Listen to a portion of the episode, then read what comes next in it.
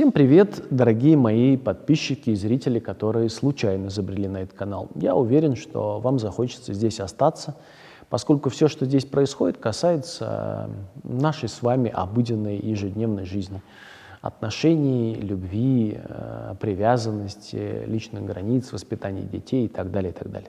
В сегодняшнем видео я хочу затронуть одну очень важную тему. Я не знаю, как ее назвать, наверное, неких жизненных невзгод, испытаний и проблем, с которыми мы сталкиваемся. Топая по пути жизни, мы сталкиваемся с различными обстоятельствами и ситуациями, часть из которых нам кажется адекватными, мы знаем, как с ними обходиться, а часть выходит за пределы знаемого. Иногда это формирует то, что мы называем психологическим кризисом или личным экзистенциальным кризисом, когда накапливается какое-то количество ситуаций, которые, которым приспосабливаться я не умею, еще пока не умел. И, конечно же, я оказываюсь перед вызовом, перед э, необходимостью как-то к ним приспосабливаться. Это я называю кризисом. В общем, можно это вполне так описать. Иногда мы называем это какими-то локальными проблемами, когда вы сталкиваетесь с конфликтом на работе, его нужно как-то разрешить. Либо сталкиваетесь с какой-то иной ситуацией фрустрации, когда что-то идет не по-вашему. Так вот, любую ситуацию в жизни вы можете рассматривать через призму двух основных подходов. Первый. Вы можете рассматривать случившееся или сейчас находящееся в процессе вашей жизни как проблему. А проблема требует решения. Естественным образом, как только вы воспринимаете ситуацию как проблему, а, ее важно решить. И перед вами встает необходимость создать некие новые способы построения контакта, немножко трансформировавшись. В гештальт-подходе мы это называем творческим приспособлением. То есть вот под каждую ситуацию, в которой мы оказываемся, мы создаем специфический для этой ситуации способ адаптации к ней, к этой самой ситуации. Меняется ситуация, мы приспосабливаемся. Меняемся, снова приспосабливаемся. Меняемся, снова приспосабливаемся и так далее. А сейчас мы встретились с ситуацией, которой не умеем пока приспосабливаться, не знаем способа. Поэтому вынуждены создать новый способ. Поэтому если мы рассматриваем ситуацию как проблему, мы меняемся в этой ситуации на уровне навыков. А, Все, что вам здесь светит, это измененная self-парадигма, измененные концепции, следовательно, вы прирастете в навыках, вы прирастете в концепциях, и, возможно, часть ваших концепций трансформируется, появится новая их редакция, либо преобразуется в какую-то новую концепцию. Теперь вы будете уметь решать такие ситуации. И это неплохо. Но э, это предполагает постоянное нахождение в готовности решать какие-то проблемы вашей жизни. Э, кроме всего прочего, мне важно в этом видео продемонстрировать вам иной слой коммуникации – то есть любая ситуация, которая встречается в вашей жизни, может разворачиваться на социальном уровне, тогда вы переживаете как проблему, либо на уровне витальном, тогда вы переживаете происходящее сейчас с вами в жизни как вызов. И вот эти два слоя, они есть все время. Представьте, что вы имеете дело, не знаю, с океаном, на поверхности которого волнуется какое-то количество жидкости. Вода двигается туда-сюда, мы называем это волны. И вот эти волны мы рассматриваем как события в нашей жизни. Это социальный уровень коммуникации. А, двумя-тремя метрами под а, уровнем этого волнения находится тише гладь, огромная толща воды, опускающаяся вниз на порой несколько километров огромной толщи воды с огромным давлением, с большой плотностью. А, так вот, если вы воспринимаете э, происходящее в вашей жизни только на социальном уровне, вы вынуждены к нему приспосабливаться. Если вы рассматриваете жизнь, э, события вашей жизни, происходящие на полевом уровне, то вы вынуждены относиться к ним как к некому вызову. С таким вы еще не сталкивались. И тогда, встречаясь с каждой новой ситуацией, вы задаете вопрос, а кто тот я, который сейчас встречается с этим вызовом? Как вызов это выглядит? К чему этот вызов меня провоцирует? А, что этот вызов заставляет меня увидеть?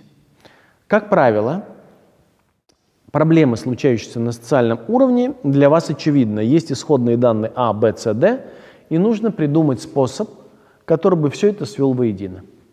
Если вы рассматриваете ситуацию на полевом уровне, то есть слоем ниже, то вы задаете вопрос, а что мне во всем этом сейчас интересно? Куда э, падает мой взгляд, где, куда простирается мое любопытство? Кто тут я, который сейчас остается, оказывается перед этим вызовом? И у вас появляется огромный избыток энергии, назовем ее витальностью, которая начинает двигаться в процессе, который я уже назвал когда-то витальным расширением. Как только вы начинаете переживать случающееся в вашей жизни как вызов, когда использую слово «вызов», я не имею в виду э, привычную драму происходящего. Это вызов передо мной. Как же мне пережить его? Нет, я не хочу нагнетать сюда пафос. Вызов — это прям буквально как кнопка в дверь, звонок, э, вас вызвали, выходите. А, так примерно и здесь. Ситуация, которая случается на полевом уровне, представлена как вызов. И тут возникает вопрос. Стоп, а кого зовут? Кого сейчас зовут? Кто тот я, которого зовут? Я знаю себе вот то-то, то-то и то-то, но это набор концепций. А кого сейчас вызывают? Кого-то другого. И вот этот кого-то другого, э, которого вызывают, заставляет меня меняться. Хочу этого или нет, а вызов провоцирует выход за пределы знаемого себе, за пределы концепции. Вызов чем хорош?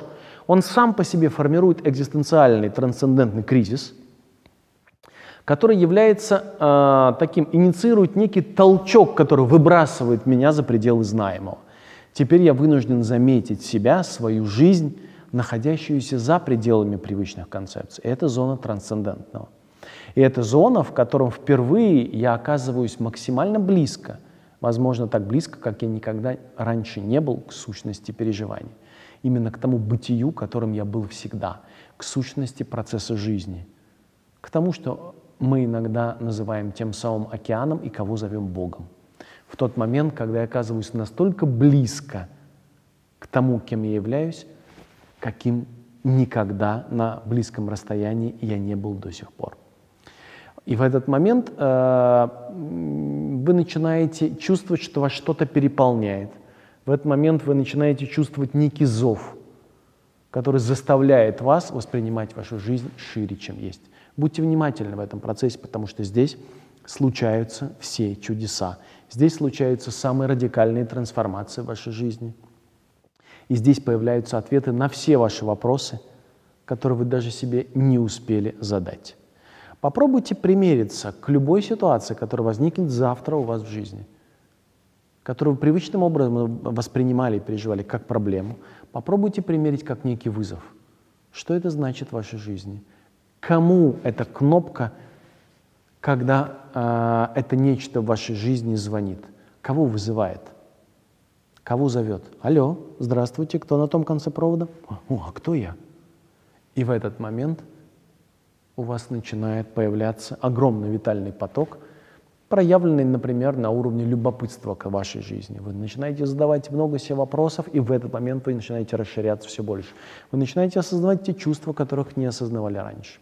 Вы начинаете ну, замечать то, чего не видели раньше вашим глазом и вашим ухом, чувствовать вашим сердцем, вы замечаете новые телесные реакции, появляются новые образы фантазии и мысли, которых раньше не было – вот те самые мысли, пронзающие сознание, лежащие в основе самых революционных, гениальных открытий э, физики, химии, биологии, в любой науке, в искусстве и так далее, случились именно таким образом.